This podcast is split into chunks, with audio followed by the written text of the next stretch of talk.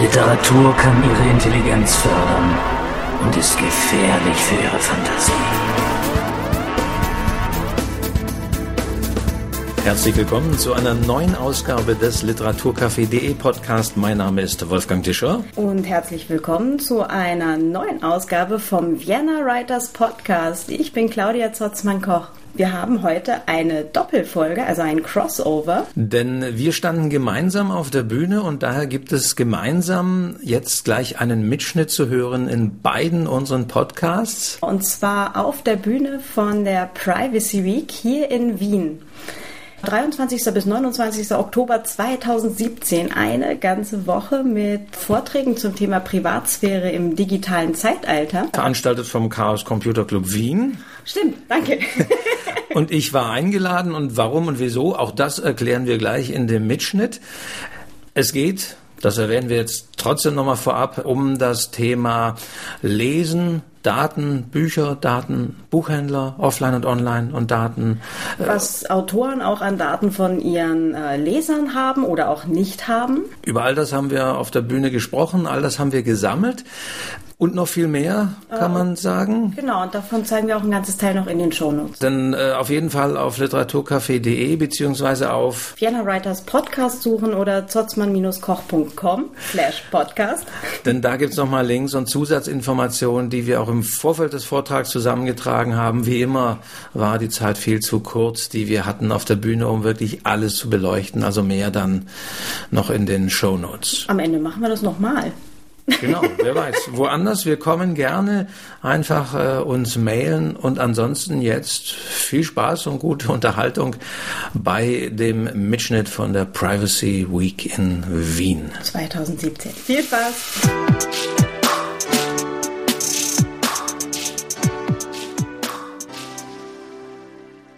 Es geht weiter mit dem Nachmittagsprogramm. Wir sind noch immer bei der Privacy Week am Tag 4 im Volkskundemuseum in Wien. Und jetzt wird es literarisch.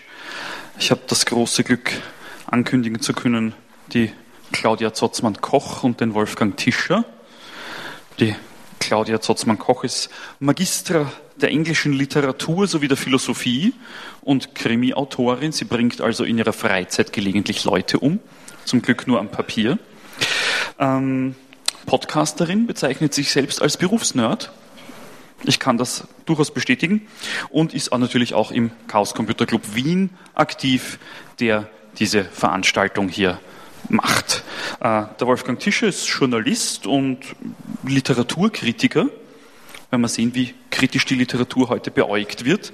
Äh, und natürlich auch der Herausgeber des Literaturcafé.de, solltet ihr euch nach der Veranstaltung dann auch mal zu Gemüte führen. Und damit viel Spaß. Herzlich willkommen, Claudia und Wolfgang. Dankeschön.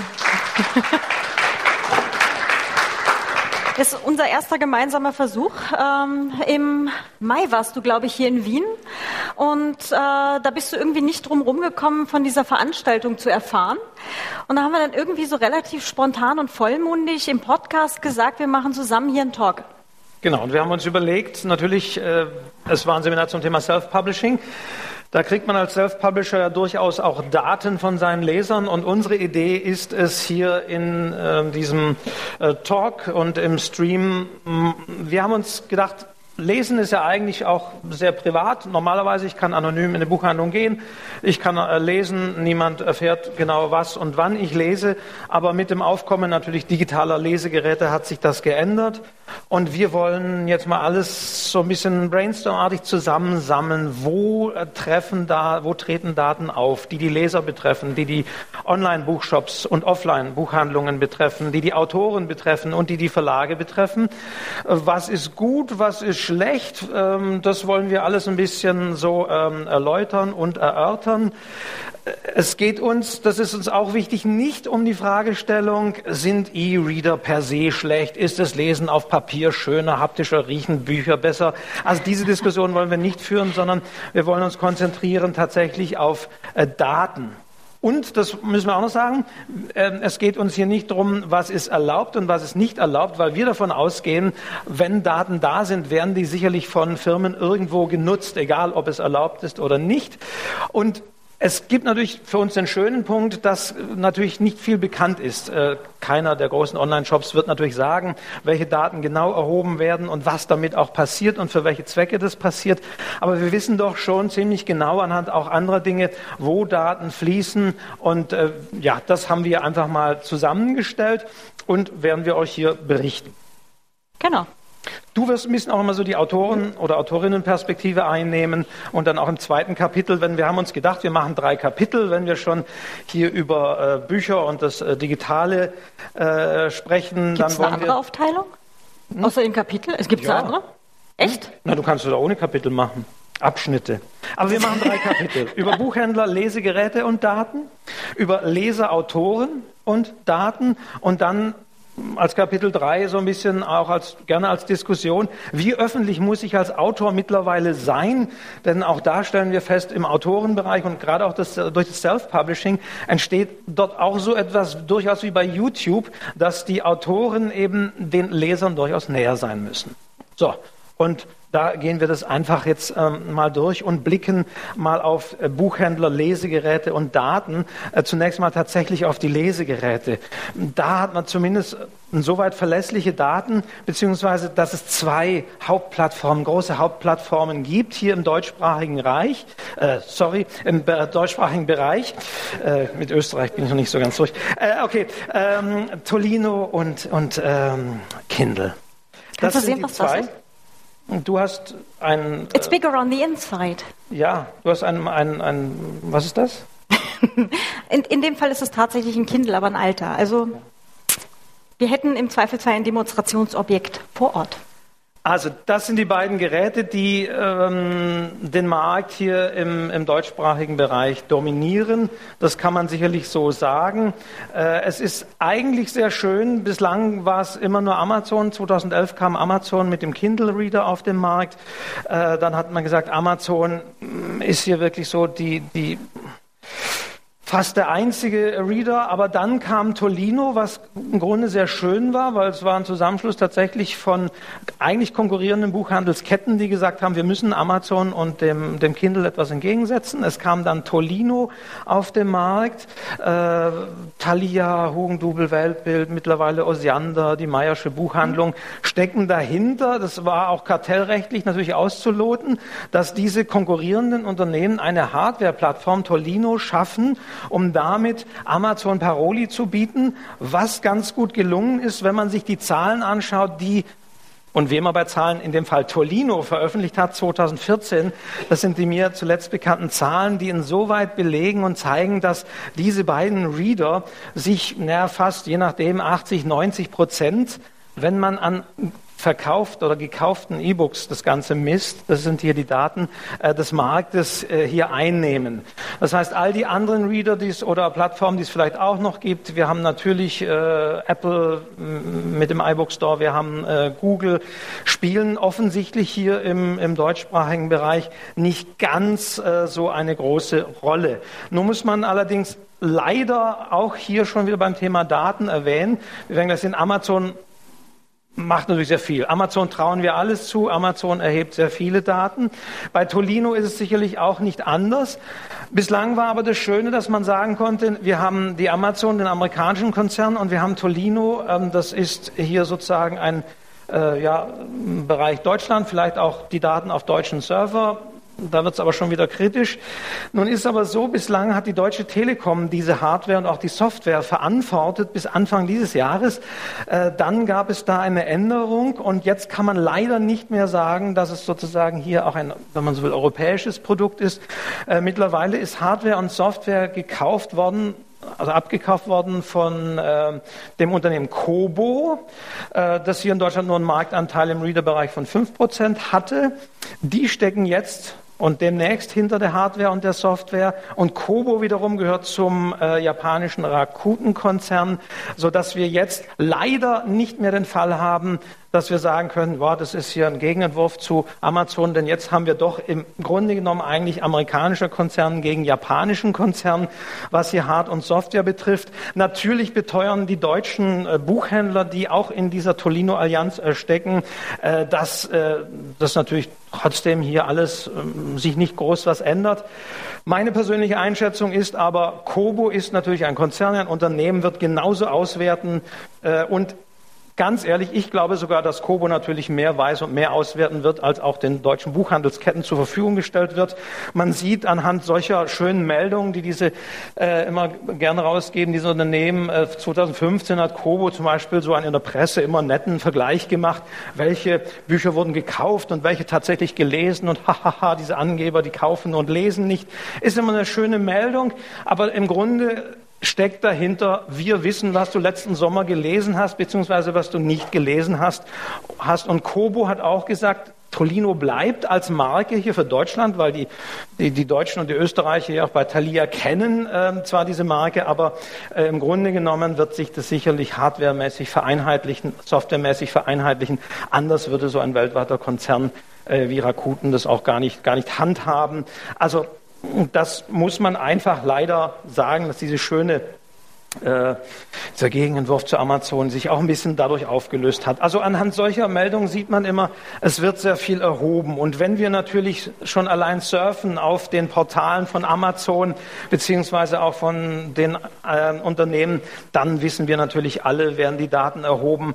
Äh, wir sind noch gar nicht Kunde dort, aber anhand von Cookies und anderer Daten wird schon unser Surf-Profil natürlich erhoben.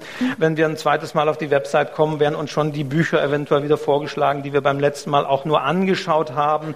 Äh, das sind die fast schon üblichen Dinge, die in den Shops passieren.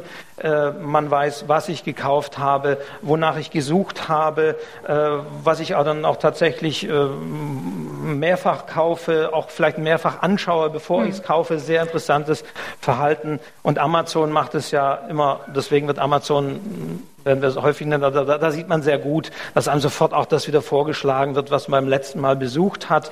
Ähm Allerdings halt auch nicht nur bei Amazon, sondern eigentlich auch plattformübergreifend, weil die Daten halt auch zwischenzeitlich mal gematcht werden von Cookies von verschiedenen Plattformen.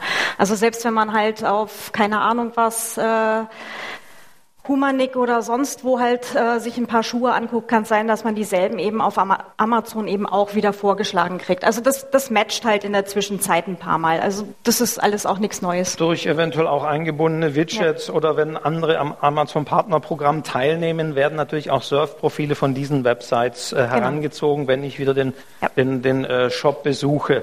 Also das ist fast schon so die übliche Mechanik. Äh, natürlich gibt es immer Unschärfen und wird es natürlich auch dann problematisch, problematisch. Was ist, wenn ich nach Geburtstagsgeschenken für jemanden suche oder wenn mich eine entfernte Tante anruft und sagt, oh, ich habe da ein Leiden, kannst du mal gucken, gibt es da Bücher oder sonst wie? Und man guckt dort.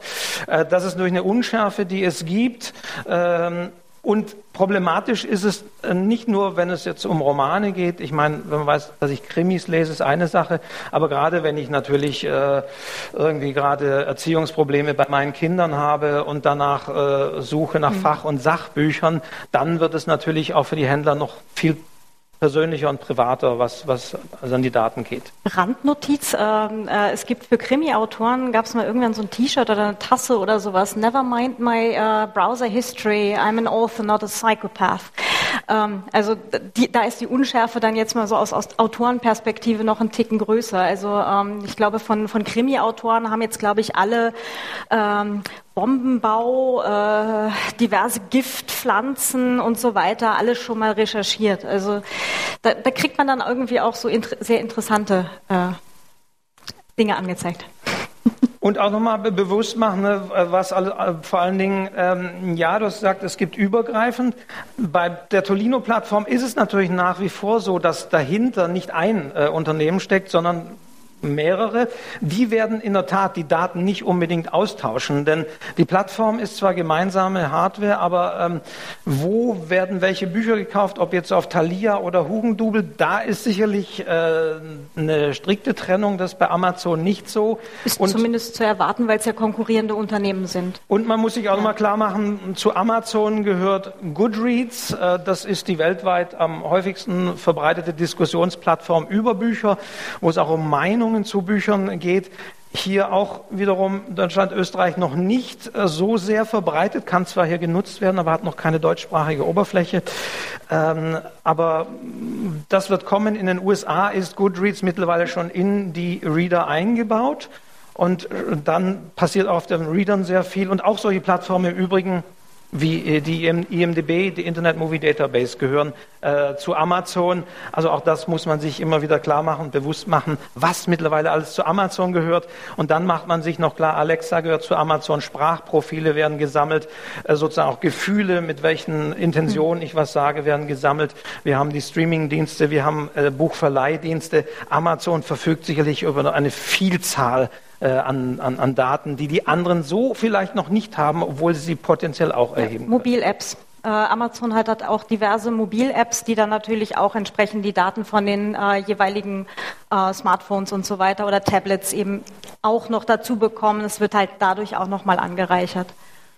Da kommen wir zu dem Themenblock, über den wir uns sicherlich auch immer wieder bewusst werden, weil einerseits ist es ja gerade zum Beispiel sehr schön, wenn ich auf dem Kindle lese, auf meinem Nachttisch, ich lege das Gerät weg, es ist ja im WLAN, wenn ich es ausmache, synchronisiert es sich und wenn ich dann unterwegs bin und hier mein iPhone rausziehe, äh, dann, in, dann kann ich sofort unterwegs dort weiterlesen. Es ist ja ebenfalls mobil verbunden, das heißt, es wird hm. wunderbar komfortabel äh, und da wissen wir natürlich ganz klar, es wird hier auf den Geräten selbst und das ist jetzt egal, ob auf einem Tolino-Gerät oder bei Amazon. Also immer mit protokolliert, wann lese ich was, wie viele Seiten, was überblättere ich, ich eventuell, was genau interessiert mich hm. in Fachbüchern, wann lese ich. Was marke ich an? Was, da kriegt man dann auch die, die Vorschläge, was hat wer anderer schon markiert im selben Buch? Also da gibt es tatsächlich, äh, gucken wir mal, ich springe mal ein bisschen durch. Ich habe einen Screenshot, äh, wo man das sieht, wer es zum Beispiel nicht sieht. Hier sieht man, man kann zum Beispiel innerhalb eines Buches ja aufrufen. Äh, das ist zwar insofern anonymisiert, aber man sieht, wie viele andere Nutzer haben welche Daten markiert und das wird mir auch beim Lesen direkt angezeigt, hm? also dass ich gleich sehe, Dankeschön, was, dass 25 Leute diese Textpassage hier wichtig fanden oder 22 fanden diese Textpassage wichtig. Äh, das macht vor allen Dingen Amazon. Bei Tolino ist es so offensichtlich noch nicht. Auch das gibt natürlich klare Erkenntnisse und Aussagen. Dann weiß äh, natürlich äh, Amazon und Tolino, wo ich lese, anhand äh, der IP-Nummer des WLANs oder äh, des, des Mobilnetzes, wenn ich einen entsprechenden Reader oder eine App habe. Also auch das wird mitprotokolliert. Ob ich im Urlaub bin zum Beispiel, ist dadurch sicherlich erkennbar und welche Bücher ich bevorzugt dann eben im hm. Urlaub lese. Gegebenenfalls natürlich auch noch Bewegungsprofile, wenn man jetzt äh, beispielsweise ein, ein offenes WLAN in einem Zug benutzt oder so. Also dass, dass sich äh, ähm, der Reader dann halt auch noch bewegt von A nach B und wie schnell und das kann halt wahrscheinlich auch alles noch ausgewertet werden. Und sehr interessant sieht man auch wieder, wonach wertet Amazon genau aus, wenn man mitbekommt, bei Self-Publishern gab es äh, ein ja, äh, Problem. Amazon erlaubt ja, wie neuerdings ja auch Tolino, ein digitales Ausleihen auch von Büchern. Und äh, Self-Publisher werden bezahlt oder wurden bezahlt, muss man sagen, nach verliehenen digitalen Exemplaren, wurde über das Amazon DRM äh, gemacht, so dass sich die Self-Publisher, die ja immer sehr findig sind, gesagt haben, oh, wir schließen uns zusammen, wir leihen gegenseitig immer unsere Bücher aus, da kommen immer so Summen zusammen. Die Bücher wurden nie gelesen und äh, Amazon sagt, nee, so wollen wir das nicht haben. Und jetzt wird tatsächlich die Ausleihe von digitalen Büchern nicht mehr nach Stückzahlen vergütet, sondern nach gelesenen digitalen Seiten. Amazon hat da auch einen ähm, genauen äh, Wert eingeführt, KENPC, Kindle Edition Normalized Page Count, um egal wie das Buch formatiert ist, egal wie viele Grafiken drin sind, das wirklich nach Seiten zu zählen. Ich habe noch mal einen Screenshot. Also es macht sehr deutlich und sehr klar, äh, dass Amazon wirklich bis auf die einzelne gelesene Seite genau weiß, wann man wo wie liest. Und die Autoren danach bezahlt, wie weit die Leser gelesen haben. Also das jetzt nur mal notabene, da kommen wir nachher noch mal drauf. Ähm, aber das ist halt auch ein, ein eigentlich ganz interessanter Punkt. Hm. Und das ist vor allen Dingen natürlich eine Benachteiligung, muss man auch ganz klar sagen, von Sach- und Fachbuchautoren. Denn Romane, sollen sie gut sein, liest man in der Regel ja ganz durch. Das heißt, die Autoren kriegen mehr Geld. Ähm, wenn es aber nur einzelne Seiten sind, die mich im Fachbuch tatsächlich interessieren, reicht ja vielleicht, dann weiß ich genau das. Es ist natürlich da so eine Benachteiligung, weil da wird man wesentlich weniger Seiten lesen. Hm. Rezeptbücher. Wir haben, ja, wir haben die Daten auch, welche Leseproben wurden zum Beispiel runtergeladen und welche Bücher wurden danach verkauft. Sicherlich auch ein interessanter Maßstab. Äh, ja, also mit all diesen Dingen, äh, wie gesagt, auch kann man sehr viel machen. Es gab einen Mathematiker namens Jordan Ellenberg, der 2014 beispielsweise, ähm, nachdem Amazon natürlich die genauen Daten nicht rausgibt, aber wie gerade gesehen sind diese Markierungen öffentlich oder waren sie es eine Zeit lang sogar auch auf der Website. Jetzt sieht man sie wirklich nur in den Büchern. Und es gab damals einen Artikel im äh, Wall Street Journal, wo Herr Ellenberg anhand dieser Markierungen auch wieder so eine schöne, bei der Presse beliebte Meldung gemacht hat. Welche Bücher wurden denn tatsächlich zu Ende gelesen und was Shades of Grey nur zu einem Viertel oder so. Äh, immer sehr nett und medial beliebt. Aber man sieht natürlich, dass man auch über diese Drittdaten sehr gut dann auf solche, auf solche Ergebnisse kommen kann. Dann natürlich ganz klar, wie hat mir das Buch gefallen? Es wird am Ende des Buches gefragt, es wird zur Rezension aufgefordert. Also wir haben hier natürlich auch noch viel mehr ähm, auch an Daten, wie man den Inhalt tatsächlich fand. Denn ein Buch zu lesen ist eine Sache, aber es dann wirklich auch gut zu finden, auch nochmal eine andere Sache. Auch hier wiederum sehr interessant. Amazon sagt, und das, die Fälle kennen wir auch, dass Amazon Fake-Rezensionen zum Beispiel versucht auszufiltern. Also auch hier wird mit Algorithmen versucht äh, rauszufinden, oh, das war hier eigentlich der Mann der Autorin oder sonst wie, der diese Rezension abgegeben hat. Also filtern wir diese Rezension aus, selber IP-Nummernkreis. Man weiß es nicht genau, nach welchen Algorithmen Amazon das filtert, aber man weiß, dass Amazon selbst hier versucht, Gefälligkeitsrezensionen auszufiltern. Ja, ich glaube, da muss man glaub, nicht mal auf IP-Range gehen, sondern selber Nachname oder auch selbe Wohnadresse äh, ist relativ offensichtlich. Also das sind ja alles Daten, die die Amazon oder halt auch äh, alle anderen Plattformen ohnehin haben. Ne? So Name, Adresse, äh, Geburtsdatum und so weiter. Also alles, was man Adressen schon mal anlegt. der Freunde und Bekannten, ja, genau. denen ich ja freundlicherweise ja. auch was zuschicke, kann ich auch gleich eingeben. Genau. Also äh, sehr viel. Äh, jetzt ist natürlich noch die Frage, was passiert mit diesen Daten? Bei Amazon, also genau weiß man es nicht. Bei Amazon wird man ganz klar sagen, wir kennen Amazon, ähm, die Daten werden genutzt und die Daten werden genutzt, um noch mehr Bücher zu verkaufen. Das heißt, das ist ganz klar. In erster Linie wird es mhm. darum gehen, anhand dieser Daten bei entsprechenden Gelegenheiten, wie auch immer, entsprechende Bücher vorzuschlagen, die mich auch interessieren könnten. Aber was? Vielleicht auch nicht nur Bücher. Also ich meine, das, äh, die, die äh, Produktrange, die Amazon anbietet, ist ja nun etwas größer auch. Also es kann sein, dass es da eben auch zu Up- und Cross-Selling-Möglichkeiten ähm, dann halt kommt. Also, ähm, aber man kann sicherlich mehr machen und man weiß ja, wir alle wissen ja nicht oder wissen es teilweise, wer eben bei Amazon wiederum mitliest. Allerdings müssen wir sagen, traditioneller Buchhandel, da sagen viele, naja, dann gehe ich zum Buchhändler um die Ecke. Okay, ja, aber das ist ja, der weiß das ja eigentlich schon aus, aus Traditionsgründen ganz genauso. Äh, wenn man jetzt tatsächlich noch seinen, seinen alten Stammbuchhändler hat, so die kleine, nicht mal Filiale, sondern das kleine Buchgeschäft, ähm, der kennt uns auch, auch beim Namen, der kennt auch oder weiß auch, wo wir wohnen. Der, dem haben wir wahrscheinlich nebenbei auch alles erzählt, was wir halt, äh, ja, mein Mann hat demnächst Geburtstag, ich brauche da ein Buch oder äh, was auch immer. Also die kennen uns auch. Der Unterschied ist allerdings, das ist einer, der das weiß und nicht gleich tausend andere, die im selben Werbenetzwerk hängen.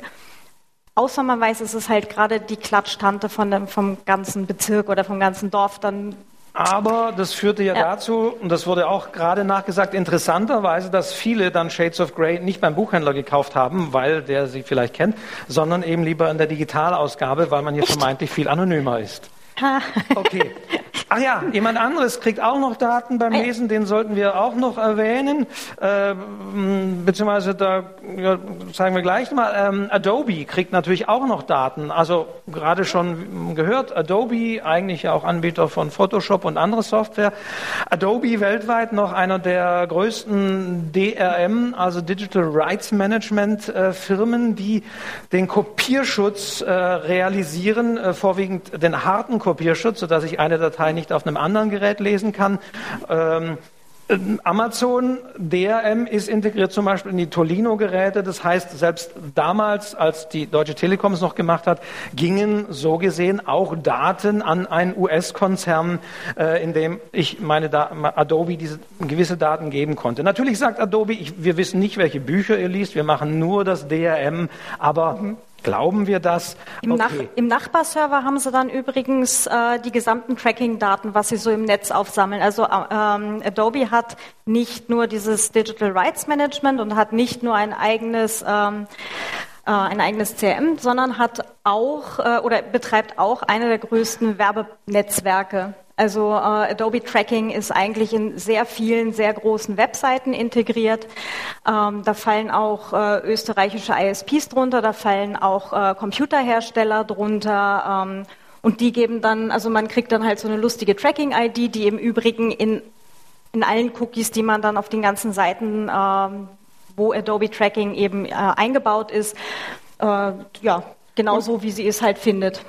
Und wir wissen ja auch, äh, das war spektakulär, 2013 wurde Adobe gehackt. Und äh, ich kann aus eigener Erfahrung sagen, ich hatte ja. drei oder vier Adobe-Accounts äh, mit unterschiedlichen Profilen, die nur für Buch-DRMs genutzt waren. Und alle diese Accounts waren bei diesem Hack dabei. Also insofern äh, auch da wieder zum Thema Datensicherheit. Äh, das ging ja da auch durch die Medien. Und dann äh, kamen ja dann immer diese wunderschönen Meldungen anhand dieser Daten. Das häufigste Passwort ist 1, 2, 3, 4, 5, 6, 7. Und da sage ich immer, naja, logischerweise, bei sowas Belanglosem wie einem Adobe DRM, da gebe ich natürlich ein Passwort wie 1, 2, 3, 4, 5, 6, 7 ein. Warum soll ich mir da ein kompliziertes ausdenken? Es ist ja nichts Relevantes. Ich, ich hätte da einen Grund, aber da diskutieren wir später. Ja, drüber. also, ähm, also es gehen Daten an Adobe, Buchkaufdaten und die wiederum landen dann irgendwo im, im, im Netz. Also da sehr viele Daten beim Kauf und beim, äh, beim Surfen, beim Shoppen und beim Lesen, die hier auf jeden Fall erhoben werden. Ähm, und wir kommen zu Kapitel 2. Wir müssen eigentlich auch ja, Leser, äh, Autoren und Daten. Leser, Autoren und Daten. Ähm, ja, die Sache ist, als, als Autor haben wir jetzt relativ viel oder relativ wenig Daten von, von unseren Lesern. Ähm, zum einen, und das erzähle ich den, den Autoren, wenn ich jetzt mit denen halt irgendwie einen Workshop mache, auch mal zum Thema sicheres Recherchieren und sowas. Ähm, die Sache ist, wenn Autoren sowas machen oder primär für Self-Publisher ist das interessant, äh, eine Mailingliste anlegen, ähm, E-Mail-Marketing eben betreiben. Das heißt, man hat dann schon relativ viele Daten von seinen Lesern, von seinen Stammlesern äh, in seiner Datenbank. Das heißt, ähm, da hat man dann vielleicht auch ein Geburtsdatum, weil man dann äh, über Facebook-Seite und so weiter geht. Da hat man dann auch Adressen, wenn man zum Beispiel Gewinnspiele macht und so. Und das sind ja alle alles, äh, wie wir auch wissen, personenbezogene Daten. Und das wird jetzt für die Autoren auch ganz interessant. Spätestens nächstes Jahr im Mai, äh, Datenschutzgrundverordnung, äh, geht es dann ja auch darum, okay, ähm, die Leser haben natürlich auch äh, Rechte. Ne? Also nicht nur wir Autoren haben Rechte, sondern eben auch die Leser haben Rechte. Die können äh, jederzeit äh, einen Autor kontaktieren und sagen, sag mal, äh, ich bin bei dir in der Newsletter, äh, in den, im Newsletter-Verteiler drin, welche Daten hast du von mir? Ja? Und da sind dann, ähm, wie gesagt, so Name, Nachname, äh, E-Mail-Adresse und dann halt, was auch immer sich sonst vielleicht auch über Jahre angesammelt hat. Das nächste an der Sache ist, äh, Sie haben auch ein Recht darauf, dass solche Sachen gelöscht werden. Und dann ähm, geht es dann jetzt auch bei den ganzen selbstständigen Autoren, äh, Self-Publishern und so darum, ähm, okay, die müssen jetzt dann aber auch kontrolliert gelöscht werden können. Das heißt, wenn ich dann da irgendwie mein ganzes Zeug noch auf einer Backup-Platte habe und mein Rechner geht irgendwann ein und ich spiele das neu ein und habe dann plötzlich meinen E-Mail-Verteiler von vor einem halben Jahr wieder das ist dann rechtlich leider nicht mehr so ganz gedeckelt. Also da äh, kommt noch ein ganzes Teil auf uns zu. Und es wird vor allen Dingen dann auch ein Problem, wenn ich als Autor, der ich ja auch ohnehin nicht viel Geld habe, vielleicht kostenlose Newsletter-Dienste beispielsweise verwende, äh, wie, wie Mailchimp, Mailchimp oder zum wie Beispiel, sie alle heißen, genau. die natürlich US-Unternehmen sind, alles kostenlos. Auch da beteuern die Unternehmen das natürlich hier nichts weitergeht. Aber habe ich überhaupt die Möglichkeit, kann ich überhaupt dafür garantieren, wenn ich äh, meinem Newsletter-Empfänger dann sage, ja, ich habe dich gelöscht, kann ich das überhaupt? Also die Frage müssen wir so mal im Raum stehen lassen. Und wir sehen auch wieder, wenn äh, mehrere Autoren über Mailchimp äh, arbeiten, dann hat Mailchimp natürlich mehr Daten über das Kumulierte, als es der einzelne Autor hat. Äh, also auch das muss man, muss man so, muss man so einfach festhalten. Genau, soll heißen, wenn man sich als Leser mit derselben Mailadresse eben für mehrere Newsletter einträgt, hat natürlich dann der Newsletter-Provider, gehen wir jetzt von Mailchimp aus, wieder ein komplettes Profil von den Leuten mit dieser Mailadresse. Ne? Also der weiß dann, der liest das, das, das und das und dann äh, kommen, kommen dann halt weiter Daten eben zusammen. Das Gleiche muss man auch den Verlagen sagen, die gerne Facebook-Buttons oder andere Widgets oder Instagram jetzt einbauen. Auch das ähm, gibt diesen Firmen also mehr Möglichkeiten und Profile, also Facebook, Twitter äh, und Instagram, was ja zu Facebook gehört, äh, haben sicherlich mehr kumulierte Daten, als die einzelnen Verlage, einzelne Autoren haben. Garantiert. Denn Ja. als Autor kriege ich vom Shop ähm, gar nicht so viel Ja. äh, geliefert. All die schönen Dinge, die wir uns gerade ausgemalt haben, wann ist abgebrochen worden zu lesen, wie häufig wurde gelesen, wurde mein Roman zu Ende gelesen. Diese Daten kriege ich als Autor und auch als Self-Publisher leider von Amazon nicht. Da äh, hält sich Amazon wieder bedeckt, beziehungsweise vielleicht kommt ja irgendwann der Dienst, dass Amazon zwar derzeit den Self-Publishern sehr viel Geld zahlt, aber sagt, irgendwann sagt Amazon, Mensch, oh, zahl- wir zahlen ja ein bisschen weniger, dafür kriegst du wiederum mehr Daten zurück. Zum Beispiel, wie viel haben deine Leseprobe runtergeladen und dann nicht gekauft. Also musst du vielleicht deine Bücher am Anfang attrakt- attraktiver gestalten, damit die Leute äh, eher zum, zum Kauf neigen.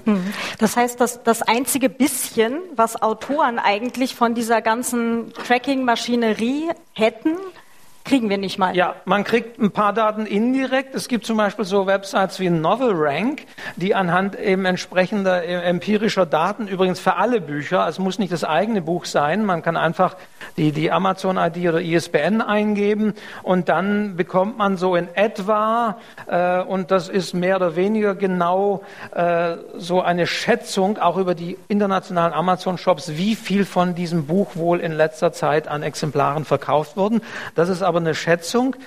Ähm, bei Amazon selbst kann ich mich als Autor über die sogenannte Website Author Central auch anmelden, egal ob Verlagsautor oder Self-Publisher. Äh, dann bekomme ich den Verkaufsrang meines Buches zumindest rückwirkend auch nochmal angezeigt, aber leider nicht mehr.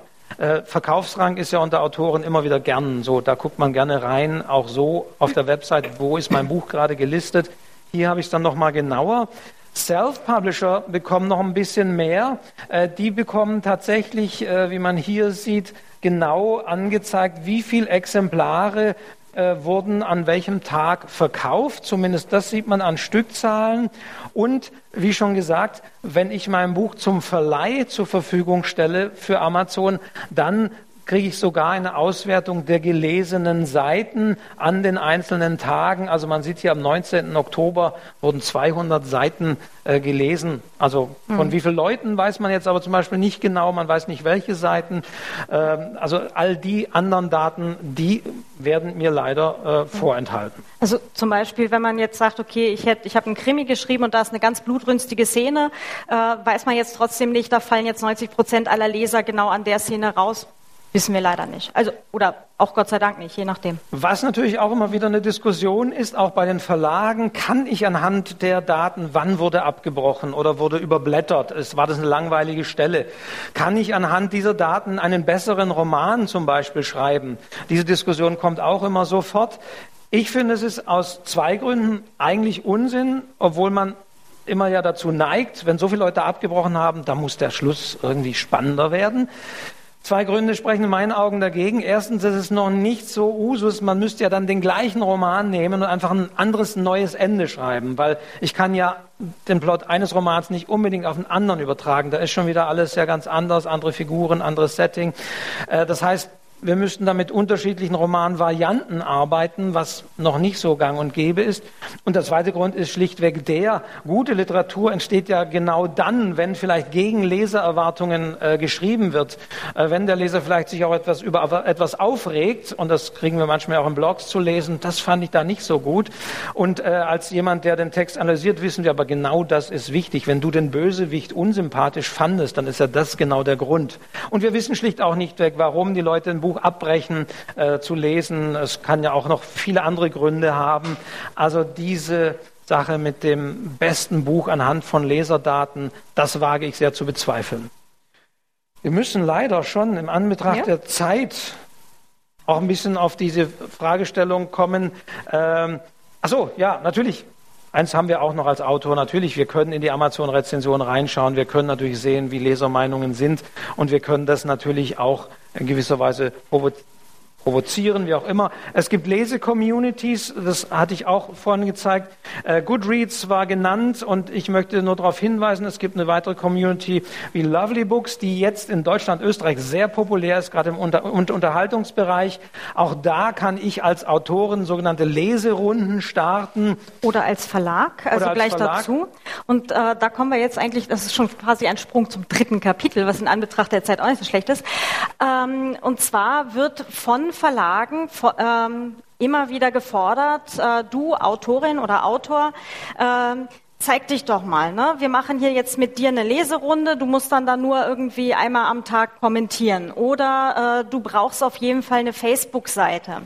Und dann gibt es halt Autoren, die sagen, oder auch Autorinnen und sagen, hm, äh, eigentlich möchte ich keine Facebook-Seite, aber die Verlagen sagen, nee, das ist, äh, das braucht man ganz dringend, äh, sonst verkaufen sich die Bücher nicht. Also oder der Autor sagt, der Verlag macht nicht genügend für mich diese Werbeabteilung, oh, ich könnte sie schütteln, jetzt habe ich den schon mal, jetzt muss ich selber aktiv werden. Genau, das gibt's auch. Das ist halt so die, die andere Variante äh, mit, okay, ich versuche selber mein Buch zu vermarkten.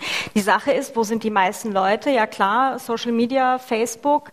Äh, einige sind dann vielleicht auch auf Twitter. Das, da sind ein paar Autoren, aber nicht so viele. Also Facebook ist dann nach wie vor so die Plattform, wo man dann in Anführungsstrichen sein muss um Präsenz zu zeigen, um äh, im Internet irgendwie wahrgenommen zu werden.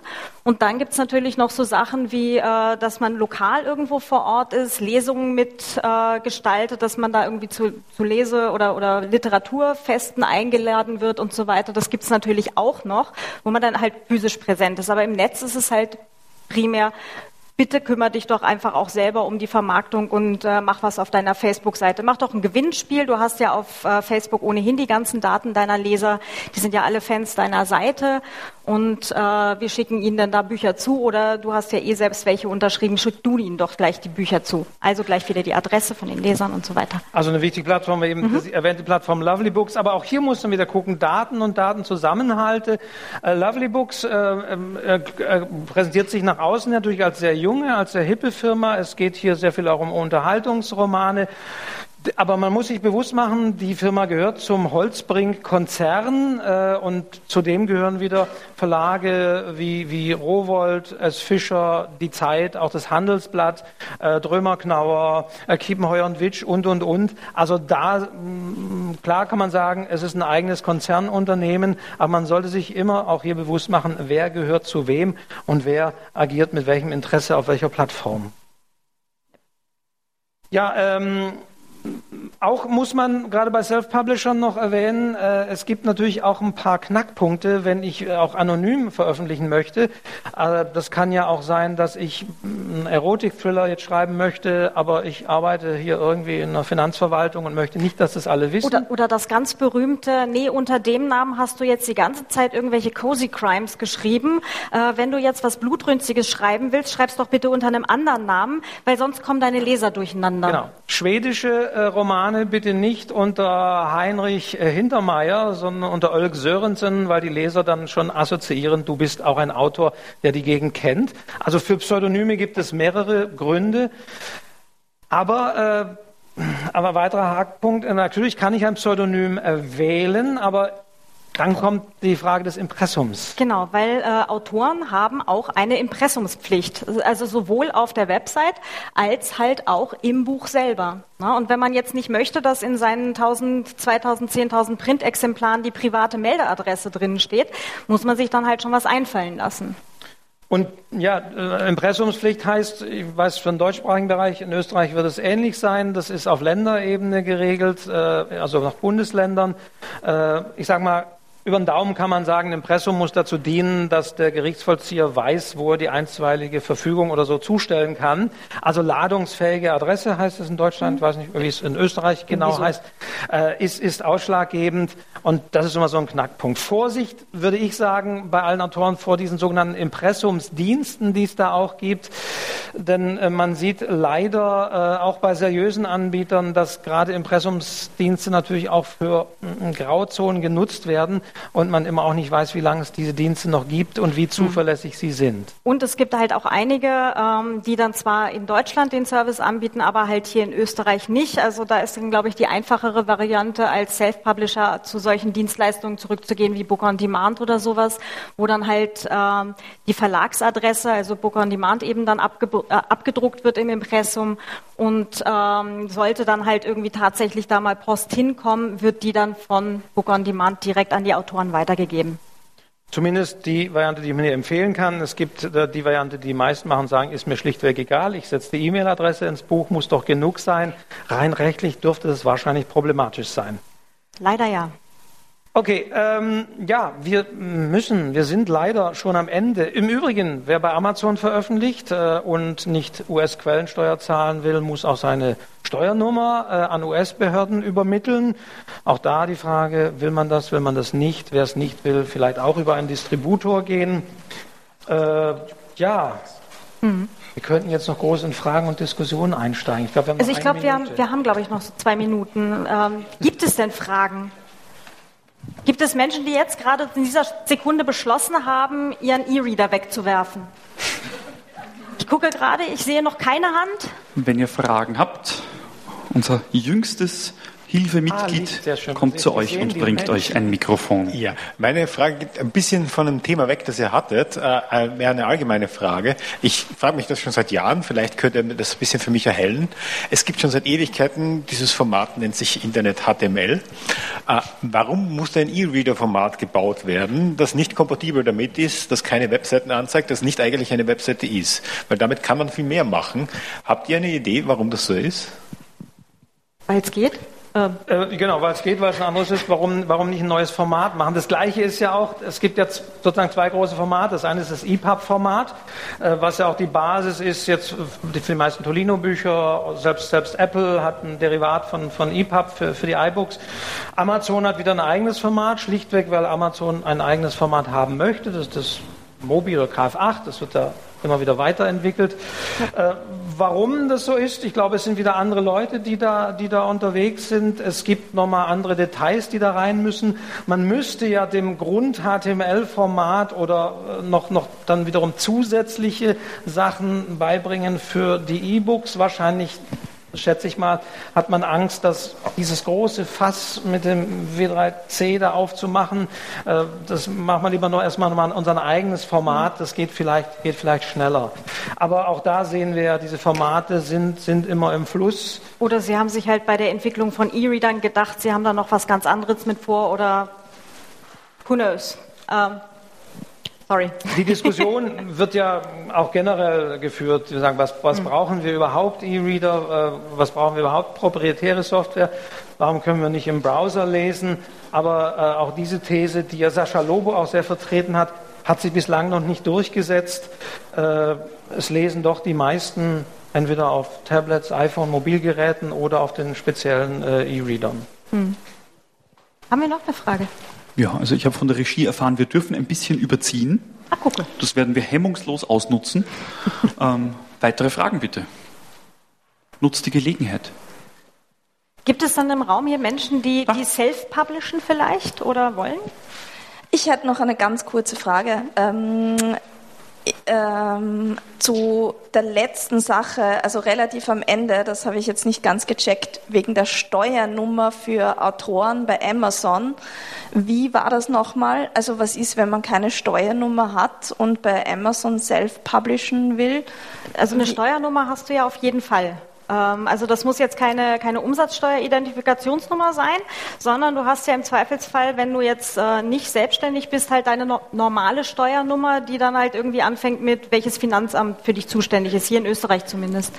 Aber tatsächlich, auch da wandelt und ändert sich sehr vieles. Amazon hat manchmal komplett das Veröffentlichen eines Buches unterbunden, wenn man nicht seine Steuernummer angegeben hat. Jetzt äh, ist, es, ist es aktuell noch so, dass man ähm, die Steuernummer Steuernummer angeben, also seine deutsche österreichische Steuernummer angeben muss, äh, damit man auf, bei Verkäufen über Amazon.com nicht, ich glaube, 30 Prozent Quellensteuer äh, an die äh, US-Behörden zahlen muss, dass man sich also ausweist, dass man hier ein äh, steuerzahlender Bürger ist. Deswegen fragt Amazon nach der Steuernummer, die kann man dort eingeben, dann wird bei Verkäufen über Amazon.com nicht äh, die Steuer von den US-Behörden abgezogen.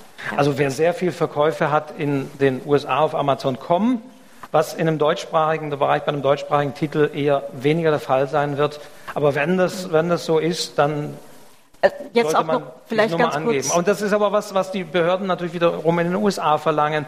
Das heißt, man gibt das ein, es wird automatisch das Formular dann ausgefüllt äh, und gut ist. Aber das war auch vor Jahren mal wahnsinnig kompliziert. Da musste man ähm, diese Nummern selbst, sich selbst darum kümmern. Da hat Amazon es noch nicht übernommen, wenn man so will. Da war das noch wahnsinnig komplizierter. In meinen Augen hat sich kaum gelohnt.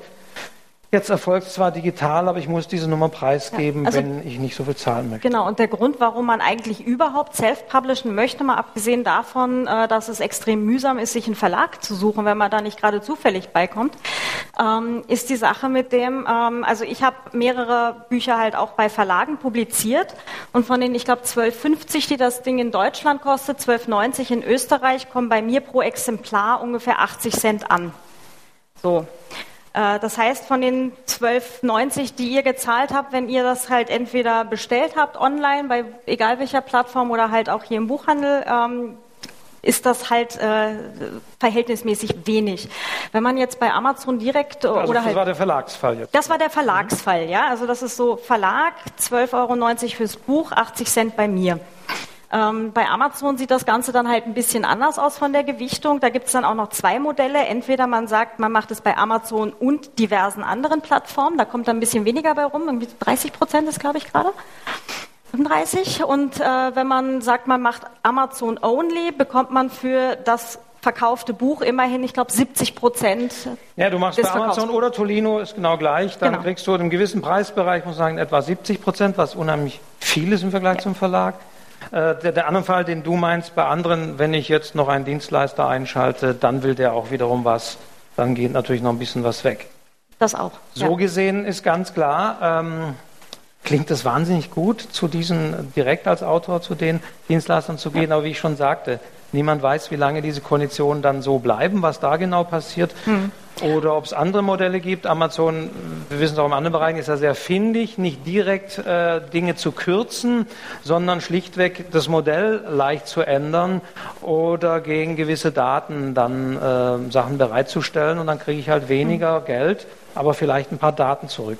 Genau, und äh, halt solche Sachen wie, äh, wenn das Buch halt nicht verkauft, sondern eben in diesem Leihmodell dann drin ist, ähm, werde ich dann halt auch nur nach Anzahl gelesener Seiten bezahlt. Also das ist ja auch dann schon wieder so ein Ding, wo es ein bisschen runtergeht von, von der Attraktivität her. Aber das, das ändert sich halt auch wirklich ständig. Also äh, was jetzt vor einem Jahr auf äh, zum Beispiel Amazon oder einer anderen Plattform war, war, ist jetzt dann mittlerweile auch schon überholt. Weil, wie gesagt, Self-Publisher auch sehr findig sind. Also es gab genau. eine Zeit lang sogar die Möglichkeit, dass man tatsächlich irgendwelche Fake-Bücher online stellen konnte, die Nonsenstext enthielten, 3000 Seiten lang waren.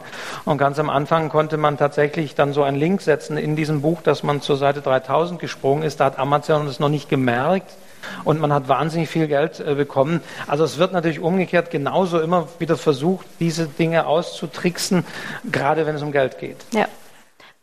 Haben wir noch Zeit für eine Frage? Eine allerletzte Frage geht sich noch aus. Gibt es noch eine? Wer möchte die Frage stellen? Wer hat jetzt mittlerweile beschlossen, seinen E-Reader wegzuwerfen? Oder sich einen zu kaufen. Wer hatte bis vor fünf Minuten einen E-Reader? Wer liest denn, wer liest denn digital auf, auf Tablet oder E-Reader? Fragen wir ganz genau. Sind doch, Ja, so mal abgesehen von Website-Surfen und so. und Ungefähr ein Drittel, würde ich sagen, Ja, ne? so von den ja. Menschen hier im, Raum- im Raum. Ja. Also, ja. Wenn keine Fragen mehr sind, dann danken wir recht herzlich fürs Kommen, fürs Zuhören. Und Genau. wenn noch Fragen sind, wir sind erreichbar. Ich unter Literaturcafé. Ed K. Zotzmann, äh, unter, also bei Twitter. Genau. Facebook-Seite habe ich zwar, Hashtag aus Gründen, wir haben es ja vorhin gehört, aber äh, da lese ich, glaube ich, so einmal im Monat rein. Also wenn ihr was wollt, kommt bei Twitter oder hier einfach gleich hier. Ja. Oder literaturcafé.de. Genau. Dankeschön. Ciao.